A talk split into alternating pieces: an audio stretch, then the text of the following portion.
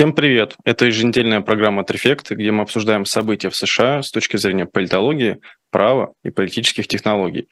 Сегодня с нами политолог, автор телеграм-канала One Big Union Ян Веселов. Ян, приветствую. Всем привет. С нами сегодня также юрист, автор телеграм-канала US Legal News Игорь Слабых. Игорь, добрый вечер. Hello-ушки. В качестве ведущего сегодня я, политтехнолог, руководитель Дубравский консалтинг и автор телеграм-канала Campaign Insider. Что будем сегодня обсуждать? Первая тема – это новое обвинение против Трампа. Обсудим также отмену сделки Хантера Байдена с обвинением. Также обсудим установку защитных сооружений против нелегальных мигрантов в Техасе и вообще конфликт именно штата и федеральных властей. Обязательно обсудим Facebook Files и что стало вообще причиной такой политики кампании по то, что сейчас принято называть цензурированию. И обязательно обсудим э, самую, наверное, актуальную тему – это слушание по теме зеленых человечков и НЛО в Палате представителей. Вот. Давайте начнем, наверное, с э, Дональда Трампа. Игорь, расскажите, пожалуйста, какие сейчас обновления есть по кейсам с Трампом и какие сейчас э, меры предпринимает обвинение? Э, да, Павел, спасибо. Ну, у нас, то есть, давайте пройдемся по всем делам. Там где-то совсем чуть-чуть обновлений, где-то побольше. А, начнем с нью-йоркского дела по оплате по оплате Stormy Daniels. Значит, там у нас э, идут там процессуальные баталии, раскрываются доказательства. Из такого значимого там попытка Трампа передать дело на рассмотрение в федеральный суд. То есть дело рассматривает суд штата, Трамп направил ходатайство и где написал, ну если уж сильно упростить, что, слушайте, ну я все-таки бывший президент США, как меня вот будет э, суд штата судить, давайте хоть федеральный суд дело передадим. Вот, федеральный суд с этим не согласился, э, он сказал, что это преступление штата и поэтому штат преследует э, Трампа, даже если он бывший, бывший президент, но тем не менее это преступление штата, поэтому дело должно, должно оставаться в суде штата. Сейчас э, это дело обжалуется, ну, это решение обжалуется в апелляции, а, само заседание, первое заседание по этому делу, но и сам процесс назначен на 25 марта 2024 года, ну, будем смотреть, что там происходит. А второе дело, за которым мы следим, это дело в Джорджии, а, значит, оно связано непосредственно непосредственно со звонком Трампа а, секретарю Джорджии и с попыткой найти там недостающие 11 тысяч голосов.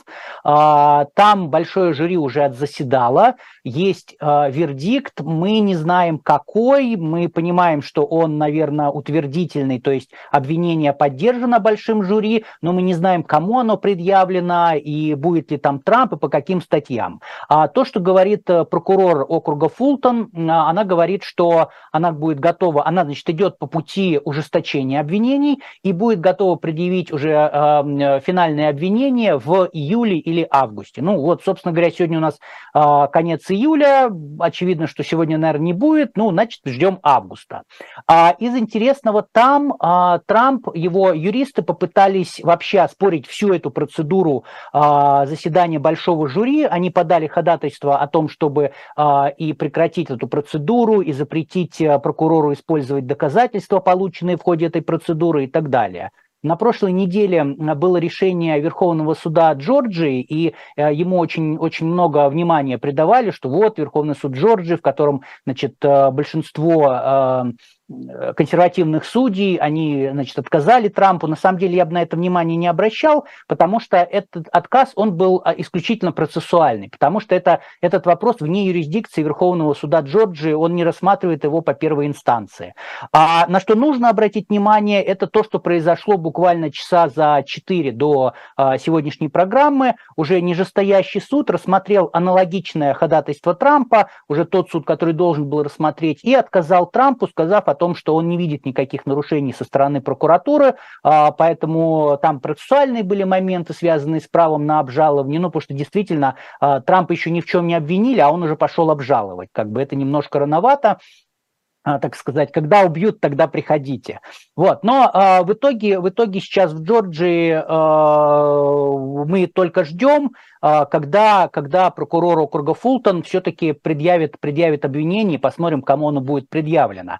В Джорджии многие СМИ пытаются еще э, судиться и получить доступ к э, документам большого жюри, к финальному документу, да, к обвинению, э, но пока безуспешно. Вот. А определенные э, подвижки идут по делу о 6 января, которое расследует специальный прокурор э, Джек Смит и его офис. А, вот, кстати, у меня, видите, какая кружка, я хочу похвалиться как раз э, фан-клуб Джека Смита. А, значит, эм, там э, мы знаем о том, что обвинение, скорее всего, будет предъявлено Трампу. Еще не знаем по какой статье, но знаем, что будет предъявлено. Откуда? Потому что сам Трамп на прошлой неделе сообщил, даже на позапрошлой наверное, неделе, сообщил об этом в своей сети «Правда». Он написал а, о том, что он получил уведомление от команды а, спецпрокурора Смита о том, что Трамп является а, целью расследования большого жюри.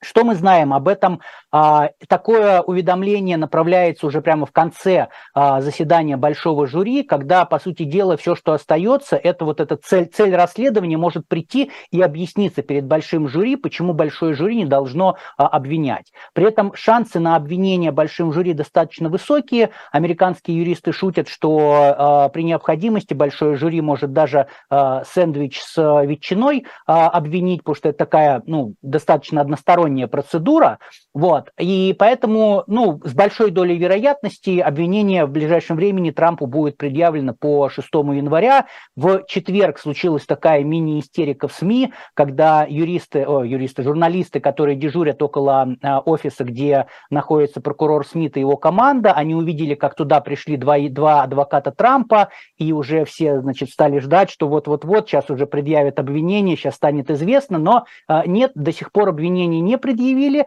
однако э, получило развитие дело по секретным документам, э, которые были изъяты в резиденции Трампа во Флориде.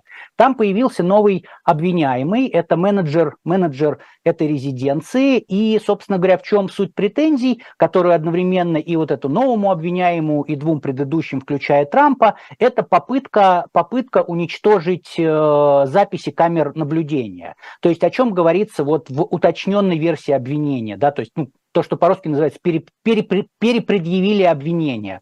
Значит, там говорится о том, что среди вот к тому же, что уже было, а, обвинение теперь говорит о том, что в июне прошлого года получается, что сотрудники Минюста и ФБР приехали в э, резиденцию Трампа для того, чтобы получить часть документов. Там они увидели, что, ага, есть камеры наблюдения. Э, после этого затребовали через повестку от большого жюри эти, э, эти э, записи с камер. И тут после этого начались всякие разные действия по, с попытками уничтожить эти видеозаписи. И вот как раз э, новый этот обвиняемый, он, э, собственно, предпринимал эти действия, как будет э, Э, прокурор доказывать то, что Трамп давал указания, мы пока не знаем. Пока не, не совсем понятно, будет ли новый фигурант при, при, признавать обвинения, но э, в деле есть э, СМС-переписки сотрудников, сотрудников резиденции, в том числе, значит, и там есть показания некоторых из сотрудников, которые, очевидно, сотрудничают со следствием и дают показания, говорят о том, что да, нам как бы пришел, пришел а, вот этот Оливьера и сказал о том, что удали записи, а я сказал, что у меня нет прав их удалять, вот, и, и, и так далее. Ну, то есть посмотрим, как будет прокуратуру это доказывать. Ну и, наконец, Трампу добавили еще один эпизод, связанный с документами. А, об этом эпизоде было известно. Э, то, что Трамп показал документы с планами нападения на какую-то иностранную державу, судя по всему, речь идет об Иране, а, журналистам, которые писали книгу про Марка Медоуса, это бывший глава администрации Трампа.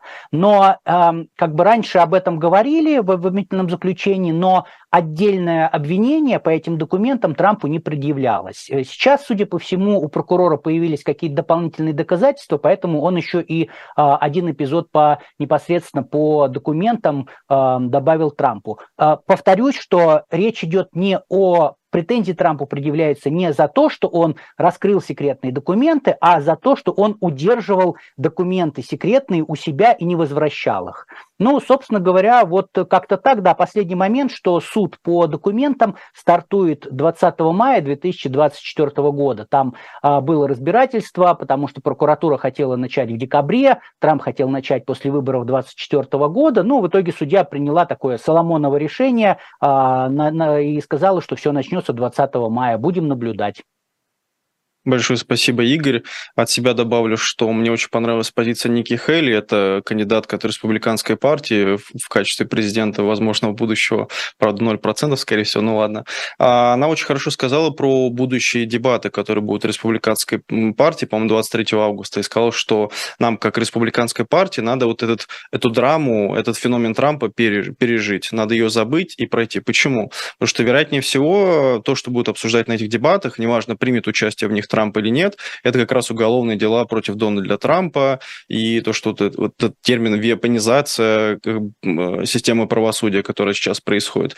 Вот в связи с этим, Ян, хотелось бы ваше мнение узнать, как вы считаете, вот будущие дебаты республиканской партии, они все-таки будут про Трампа больше, либо повестка, не знаю, экономики и международных отношений, которая сейчас тоже на, наиболее актуальна, мне кажется, актуальнее, чем в 2020 и даже в 2016 годах?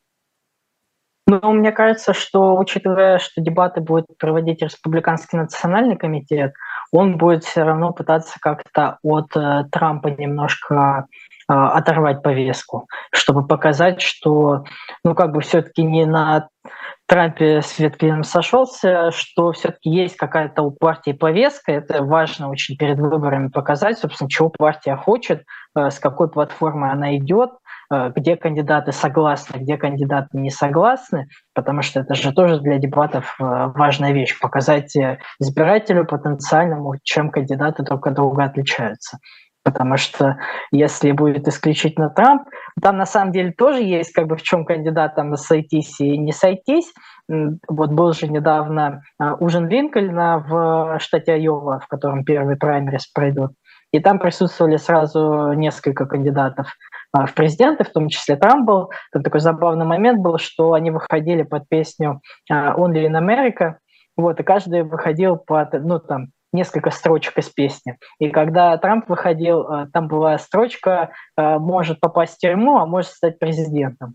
Вот, непонятно, это была такая шутка или это просто случайное совпадение. Вот, но, тем не менее, там тоже кандидаты пока все равно Трампа так, я бы сказал, не кусают. То есть э, стараются тоже отходить от этой темы, как-то э, уклончиво очень об этом говорят. Ну вот прямо об этом сказал только Уилл Хёрд, такой э, бывший конгрессмен республиканец из Техаса. Он прям э, четко сказал, что Трамп идет на выборы, чтобы не попасть в тюрьму.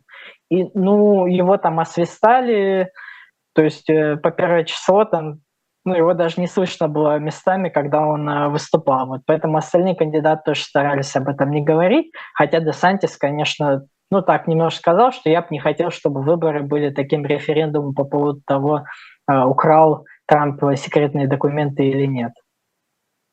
Большое спасибо, Ян. Добавлю только, что Десантис, вот, по-моему, то ли вчера, то ли позавчера давал интервью, а, по-моему, журналистский с Fox News бывший, точно не вспомню, могу путать. И он сказал, что он а, простит э, Трампа, если станет президентом. то есть помилует его, не простит, помилует его. Поэтому тоже интересно, как вот, вот этот сценарий будет развиваться. Но пока Десантис теряет, надо сказать, в социологических опросах, по-моему, упал уже до 17%, даже 16-17%.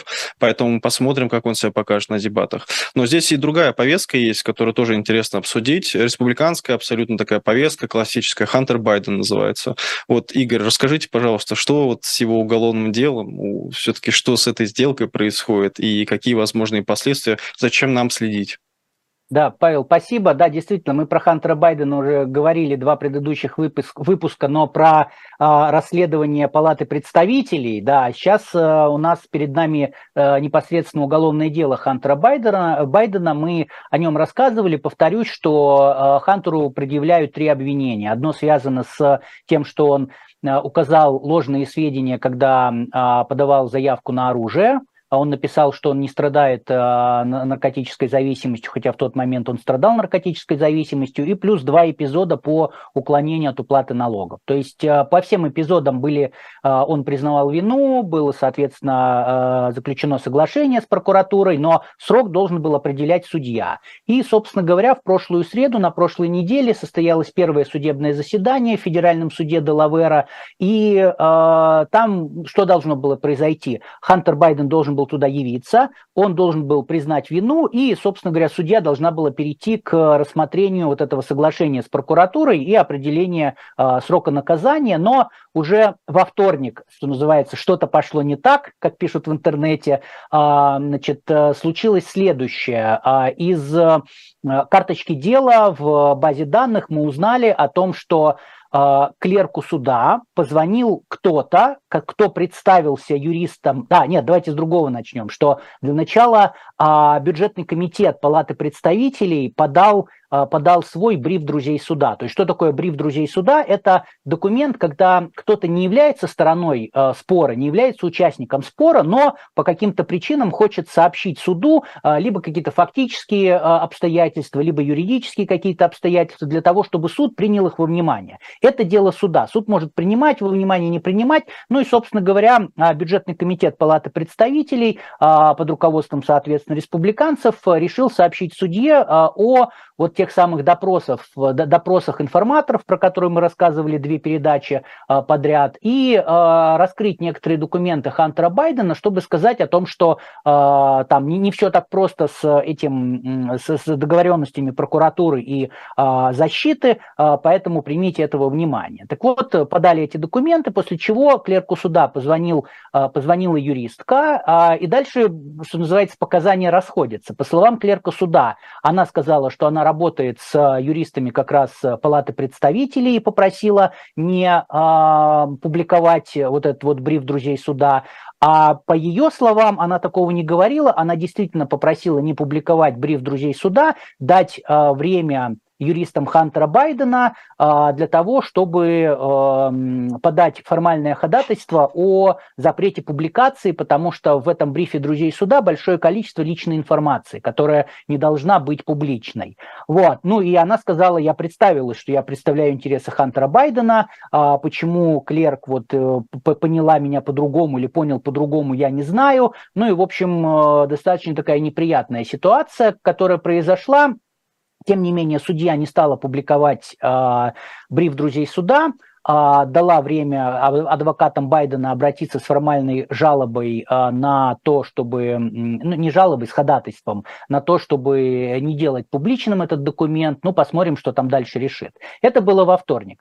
А в среду получается, что Хантер Байден явился в суд, и э, судья дальше пыталась понять, было долгое заседание, оно заняло порядка трех часов, там несколько раз объявлялись перерывы для того, чтобы обвинение и защита а, могли передоговориться. Судья пыталась понять, а какая, собственно говоря, а, о чем вы договорились в части иммунитета Хантера Байдена. То есть понятное дело, что у нас есть там три статьи, которые ему вменяются, а самое главное, судью интересовало, а что ему не вменяется. И здесь она хотела быть более, более иметь больше специфичной, больше конкретной информации, а, которую стороны не могли предоставить. Э, что в итоге произошло? В итоге судья отложила судебное разбирательство, а формально Формально Хантер Байден признал, заявил, что он невиновен. Опять же, почему я говорю формально? Потому что Хантер Байден не, не отказывается от сделки с э, прокуратурой. То есть он признает все так же вину, просто вот поскольку э, ему нужно было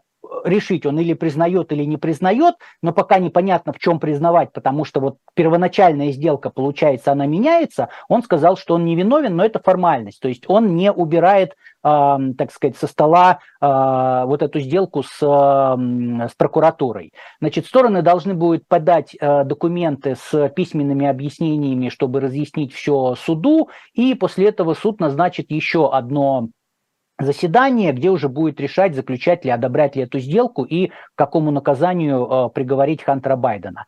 Из интересного, что выяснилось во время этих разговоров, это то, что прокуратура сейчас ведет отдельное расследование, которое связано с потенциальным нарушением Хантером Байденом э, закона об иностранных агентах, того самого американского, а, который послужил так сказать, основой для введения российского закона. Вот теперь получается, что сына, сына американского президента, его не обвиняют, но подозревают, ведут расследование по возможному факту такого нарушения. Поэтому тоже будем э, смотреть, что там будет происходить, и я думаю, не думаю, уверен, что мы вернемся к этой теме. Игорь, спасибо. Ян, скажите, пожалуйста, как вам кажется, Вот, э, ну, в целом, демократический электорат, он явно, ну, не гомогенный, то есть он состоит из разных частей, это условно можно назвать, там, не знаю, может, классические демократы, там, представители большого города, там, средний класс, или, например, прогрессивные демократы, которые достаточно сильно отличаются от своей повестки. Вот, э, возможно, вы сможете здесь прокомментировать как эксперт, а как вот разные группы внутри демократического электората в целом воспринимают кейс Хантера Байдена, следят ли они вообще за ним, интересен ли он, есть ли какой-то импакт, то есть какое-то влияние на вот их умы и сердца вот в рамках электоральной кампании, которая уже идет? Ну, мне кажется, что в рамках этой избирательной кампании до демократов это как-то не особенно доходит, как вот именно очень важный такой вопрос. А, повестка для них все равно остается старая. Это экономика, это аборты, а, такие очень ценностно заряженные вещи. То есть понятно, что они как-то следят за этим, и там тоже нет такого, ну, стопроцентного, а, стопроцентной поддержки там а, Хантера Байдена, если можно так сказать. Вот, я вообще на самом деле думаю, что в каком-то смысле для демократов электорально было бы даже удобно, если бы Хантер Байден все-таки получил какое-то тюремное наказание, пусть и небольшое. То есть тогда они могли бы все-таки немножко как-то прикрыться, сказать, ну вот видите, сына президента посадили, собственно, э, все равны перед законом. То есть, э, ну, во всяком случае, это как бы чисто э, политтехнологически, мне кажется, это выглядело бы неплохо. К слову, мы недавно обсуждали с коллегами в Колумбии посадили сына президента, вот, и он сказал, что силы терпения желаю сыну, пусть там э, жизненных навыков э, интересных наберется. Большое, да, Игорь, Ян, да, спасибо, я, Игорь. Несколько вещей хочу сказать а, по поводу вообще в целом э, забыл упомянуть вот а, насколько насколько часто или не часто вмешательство суда да в действия прокуратуры. Я хочу привести пример обратный, когда судили судили финансового директора Trump Organization да за за уплату за уклонение от уплаты налогов и судил его, кстати, тот же самый судья, который сейчас будет судить Трампа. Так вот судья он э, посмотрел, что э, забыл фамилию Вай, Вайсельсберг, по-моему, как-то так. В общем, э, подсудимый договорился с прокуратурой, и ему э, должны были назначить наказание э, 5 месяцев тюрьмы. И судья, например, в том деле, понятно, что тут у нас федеральная с Хантером, а там было э, штата, но тем не менее принцип один и тот же. Судья сказал, что вообще я считаю, что 5 месяцев тюрьмы для вашего преступления мало. Будь моя воля, я бы вам дал больше. Но поскольку у вас договоренность с прокуратурой, я не, не хочу вмешиваться в эту договоренность, потому что, ну, как бы э, вы там договорились о чем-то, и я не, не вправе в это вмешаться, если э, не вижу нарушения закона. То есть это я в целом к тому, что судьи по-разному реагируют, но опять же я тут хочу э, судью по, по делу Хантера Байдена объяснить ее поведение. Она больше ее интересует не сколько давать наказания, да, как кто, кто о чем договорился, она она именно спорит по поводу пределов, пределов того, э, за что Хантера не будут наказывать. Поэтому интересно. Вот. А э, по, по, по, по поводу самого Хантера и отношения к нему там демократических избирателей, и, может быть, это какая-то, я переношу свои э, какие-то впечатления, ощущения, отношения, но мне кажется, что достаточно много людей, в том числе демократов, понимают, что Хантер это такой чудак на букву М, и, соответственно, как бы, ну, вот, вот он есть такой, да, ну, вот у президента такой сын, да, и с этим, с этим ничего не сделаешь. И последнее, что еще скажу, это такой вопрос э, возникал, может ли э, Байден старшин, старший э, помиловать Байдена младшего, что да, он действительно может помиловать, но по сведениям СМИ, по-моему, вот мы обсуждали, Аксиос писал о том, что по сведениям СМИ Байден сказал старший, что он этого делать не будет. Как бы, но юридически президент может помиловать кого угодно, поэтому потенциально может. Ну вот посмотрим, думаю, что не, не сделает. Спасибо, Игорь. Да, Яну хотели добавить?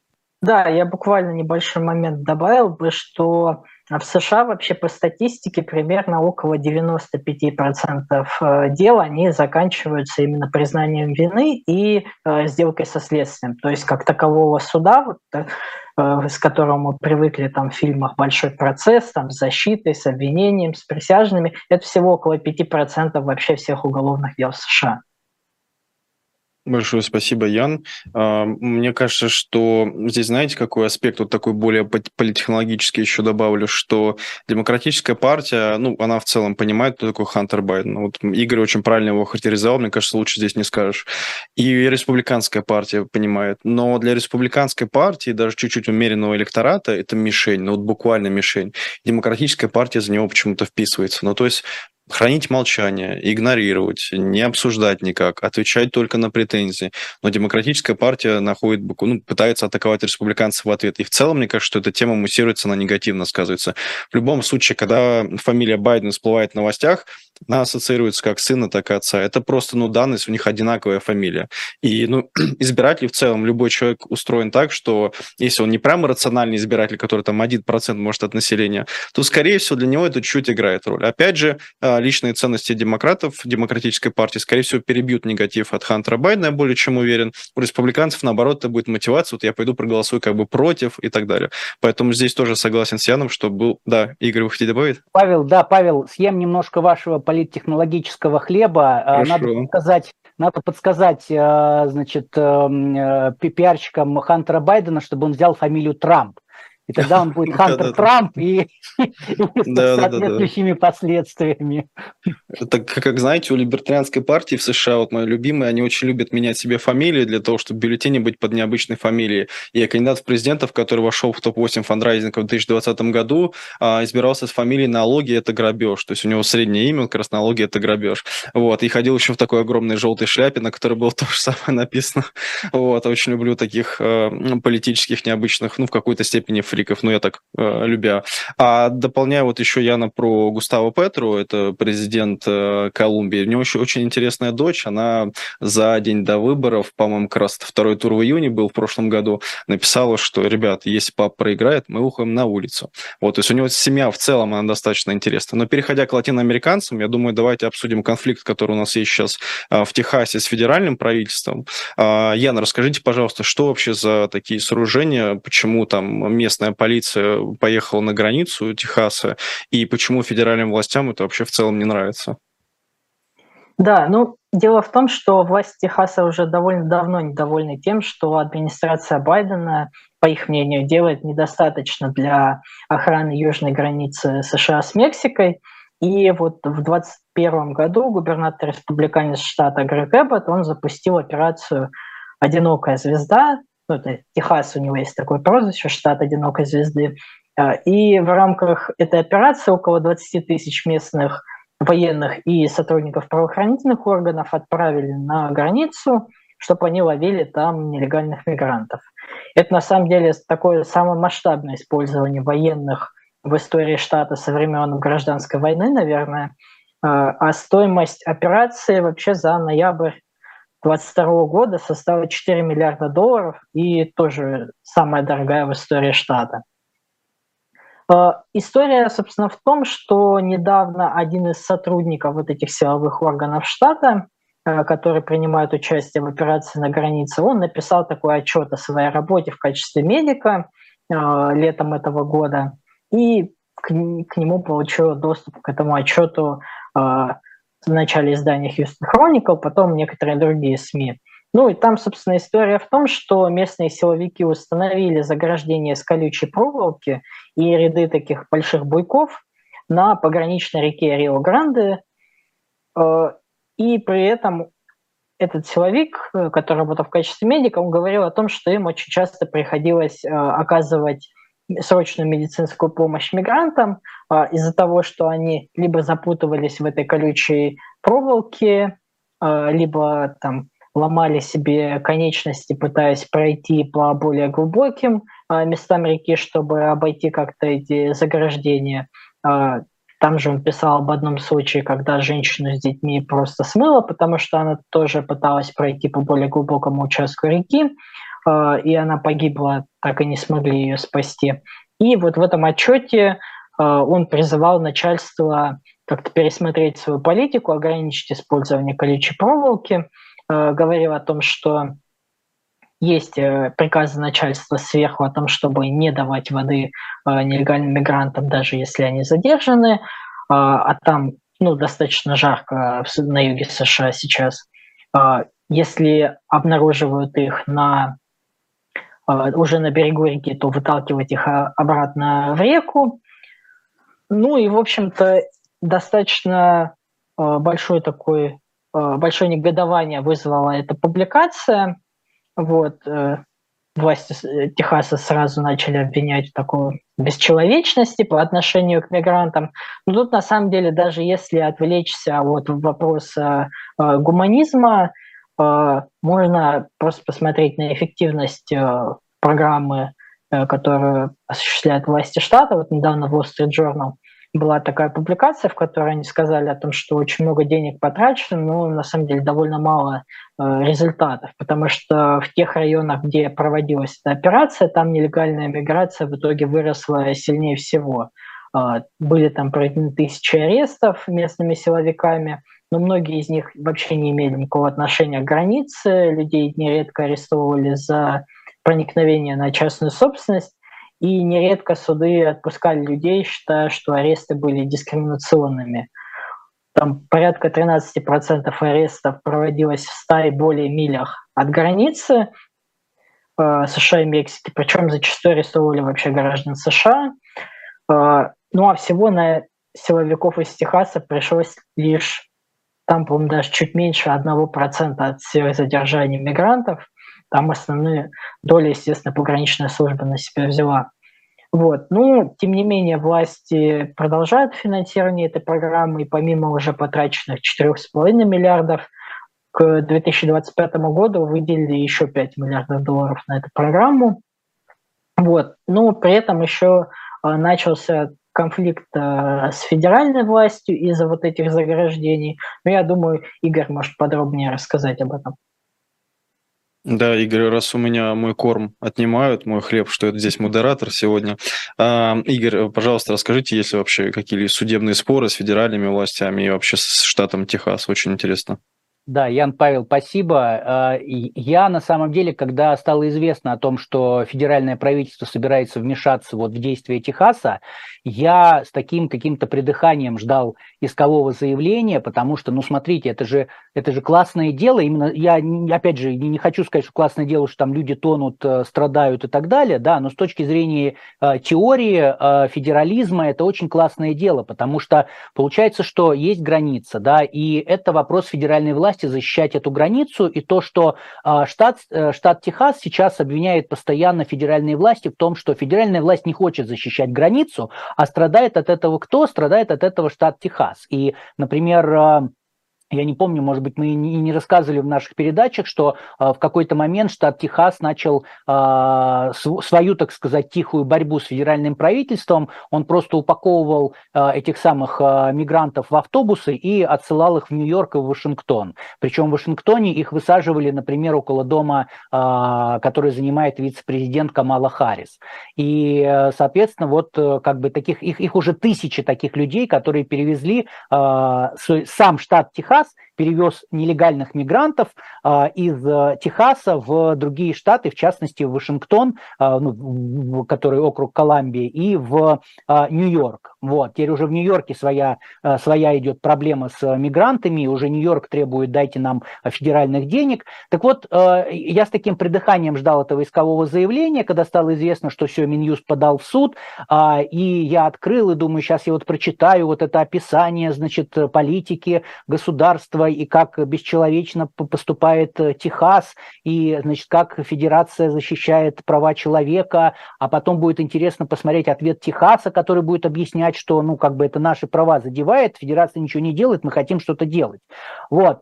И я очень сильно разочаровался, потому что э, юристы, юристы а, Минюста, они э, очень прагматично подошли к задаче, и в исковом заявлении они написали о том, что Рио-Гранде находится на границе между Мексикой и США. Это относится регулирование всех дел на реке в соответствии с законом о реках и заливах относится к федеральному, к федеральному интересу. То есть этим занимается э, федерация.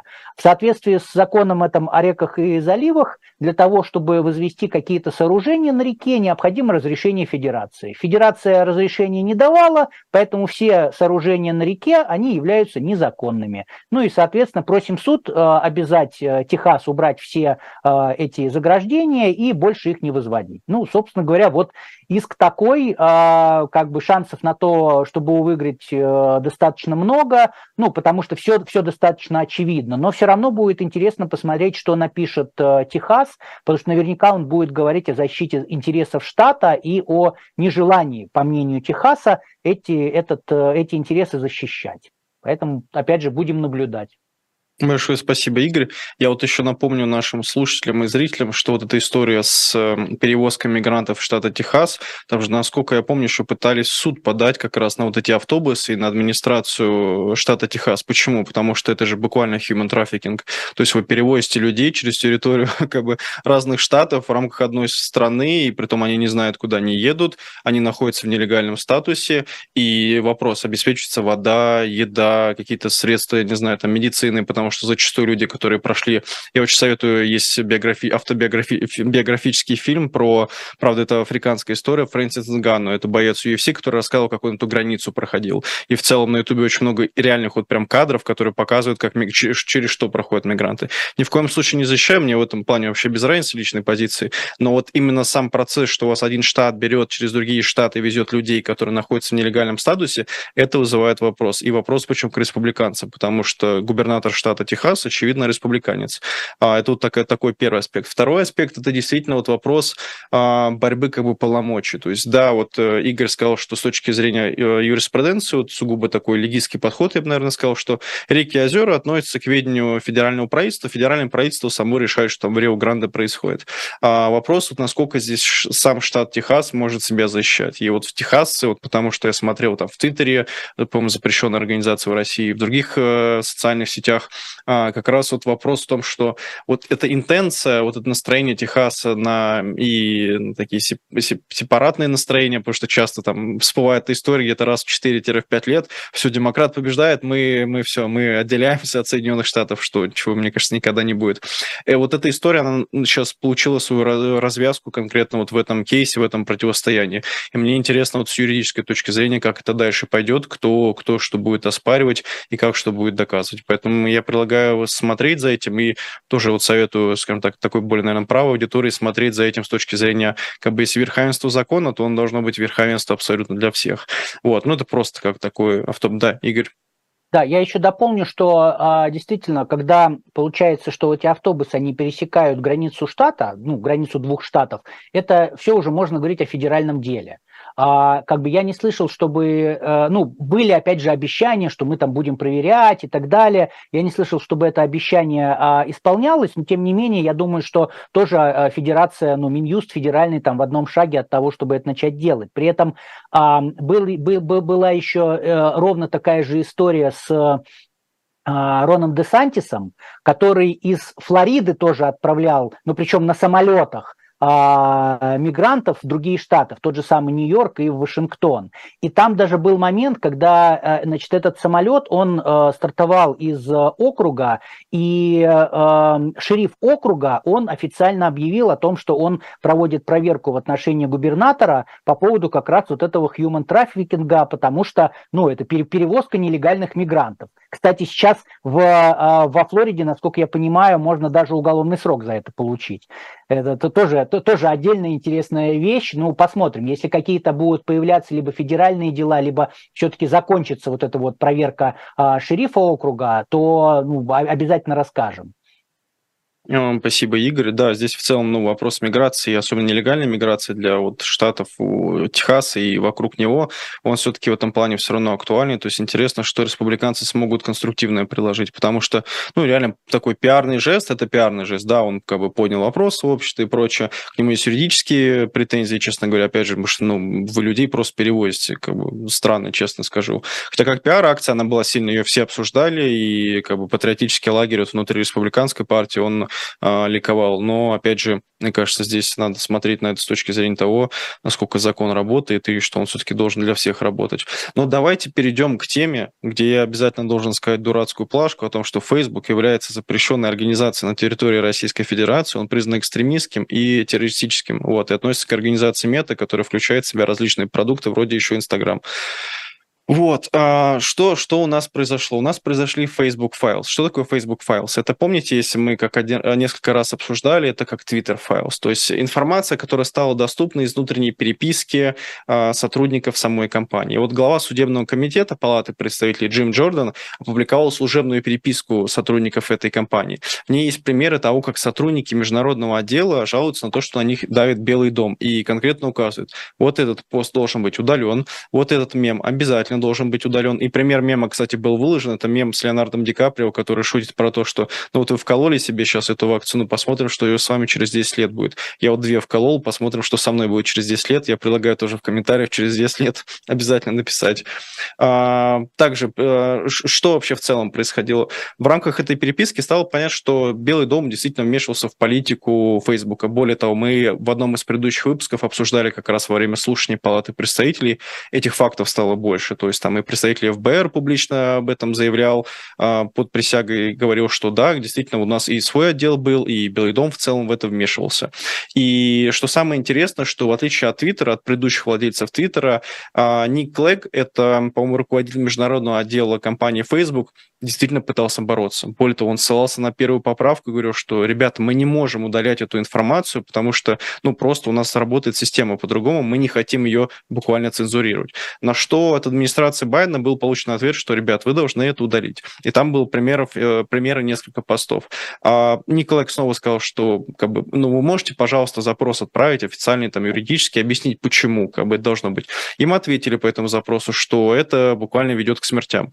А, ну, потому что информация касалась ковида 20-21 года, 21 годов. Естественно, если там какая-то дезинформация происходит, то люди там могли как-то косвенно там умереть от того, что они не сделали прививку в случае, там, не знаю, болезни. И по итогу Джозеф Байден буквально через несколько дней после этой переписки выходит публично, и, по-моему, я, кстати, проверил, эта статья действительно и публикация есть на Reuters, а, заявляет о том, что Facebook приводит к тому, что люди умирают. Это цитата его была. То есть он буквально подтвердил то, что было в переписке, и, ну, с точки зрения, мне кажется, если не юриспруденции, нету такого политического смысла, это все-таки давление на социальную сеть, прямое давление. И по итогу, что делает Facebook? Он меняет свои правила, ужесточает правила модерации, и среди того контента, который ему приходилось удалять, это уже были что? Это буквально мемы, то есть действительно шутки, которые ставят под сомнение э, средства вакцинации и их эффективность. Это информация об искусственном происхождении вируса, о том, что он произошел в лабораторию. Это сомнения в эффективности вакцин. Большинство постов были удалены именно по этим критериям. И информация о побочных, побочках, то есть побочных эффектов э, вакцинации, которая вообще э, в целом была на тот момент. И что самое интересное, что в этой переписке участвовал советник Байдена, это Энди Славит или Славит, и как раз он был таким вот лицом, который общался от имени Белого дома с компанией Facebook. Вот, коллеги, предлагаю, обсу- давайте обсудим, насколько вообще это событие важное, неважное, потому что мне кажется, что после Twitter Files и большинство слушаний, которые мы уже тоже обсуждали в эфирах, уже не такое какое-то яркое событие, но в целом, давайте, Игорь, начнем с вас. Как вы вообще оцениваете вот этот Facebook Files, насколько к нему можно серьезно относиться, насколько нет, насколько он соответствует критериям, там, не знаю, расследования, исследования?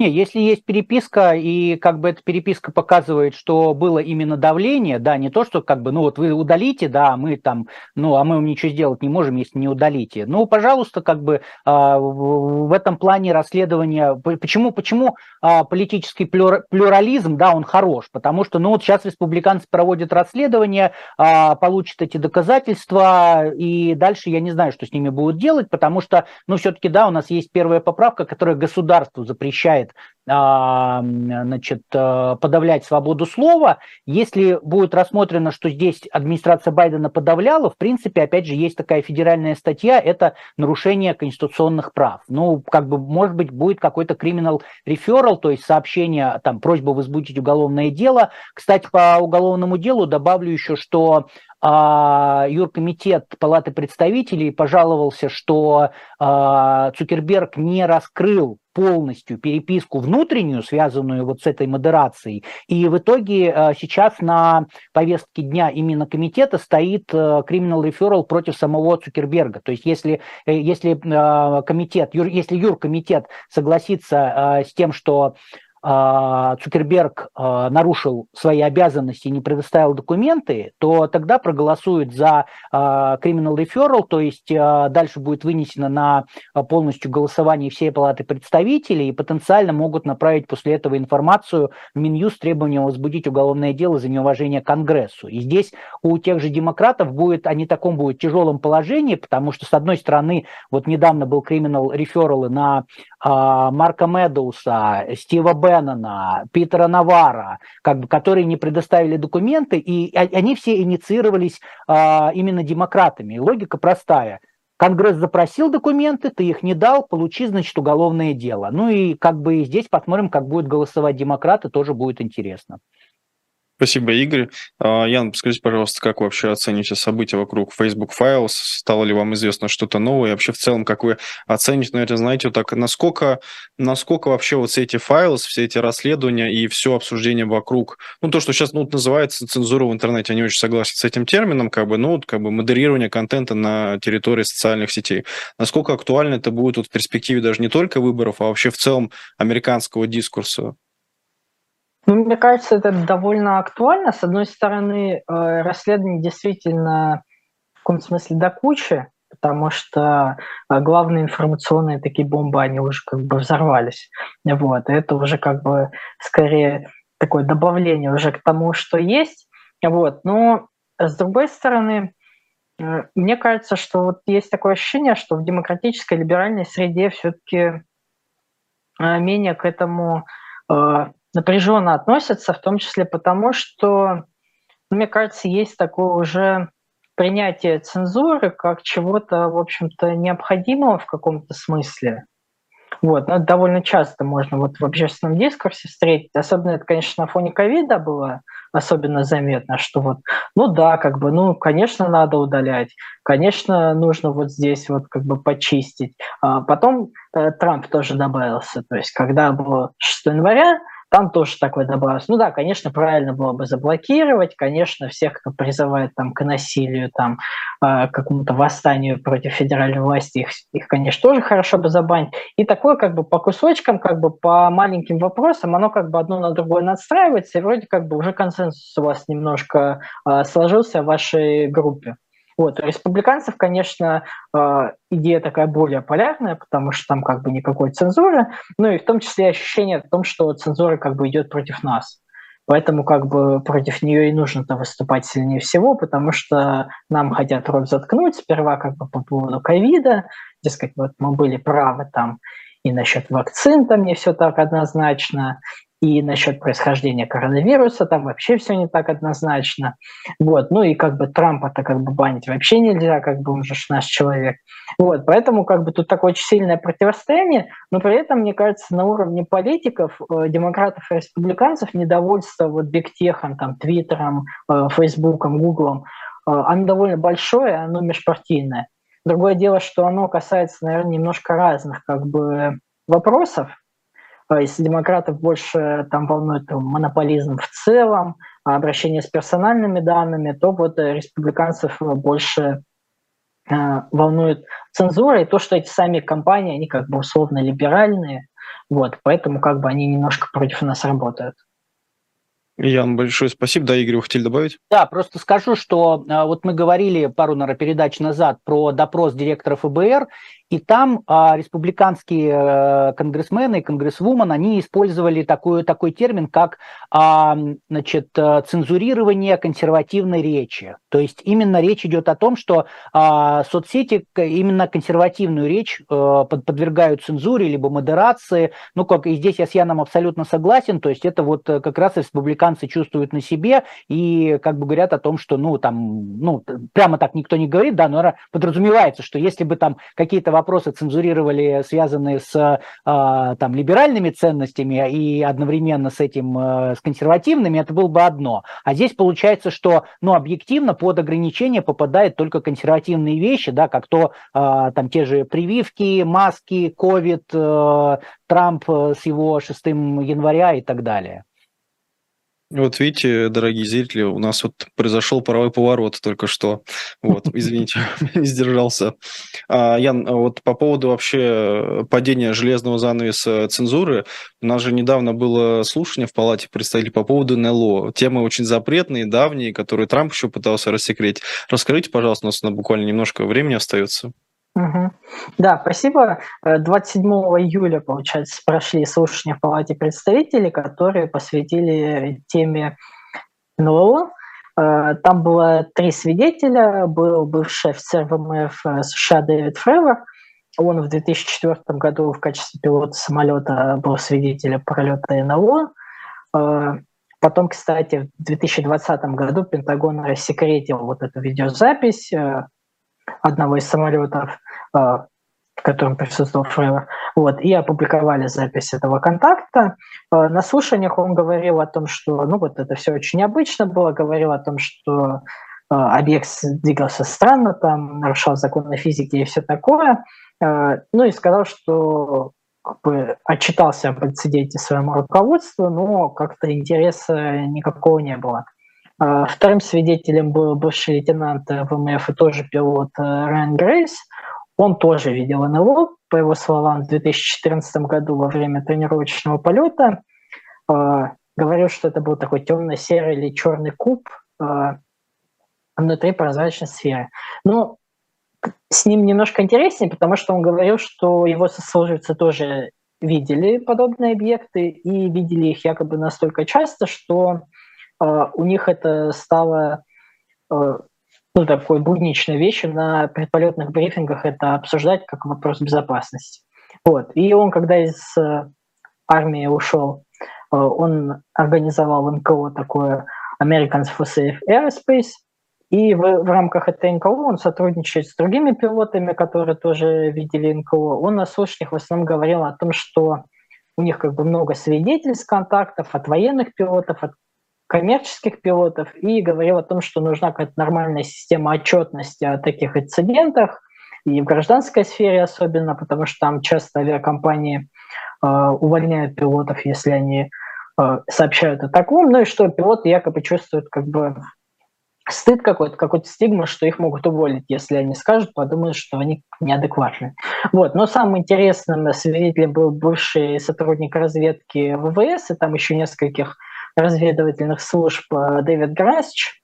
Э, он до начала 23 года работал сразу в двух комиссиях Пентагона, связанных с НЛО, и у него были такие откровения и срывы покровов прям, потому что говорил, что он по поручению Пентагона собирал сведения об НЛО, как документальные, так и общаясь с нынешними бывшими сотрудниками правительства, пришел к выводу, что правительство США впервые столкнулось с ними там еще в 1930-х годах, 1930-х годах, и уже много десятков лет ведет программу по поиску НЛО, их обломков, хранению и даже обратному инженерингу подобных препарат, э, аппаратов. Вот, сказал, что в результате этого были даже пострадавшие. Вот. Ну и подтвердил конгрессменам, что помимо техники США хранят и биологические останки пилотов, ну и сказал, что правительство ведет кампанию по дезинформации и как бы отрицанию этого.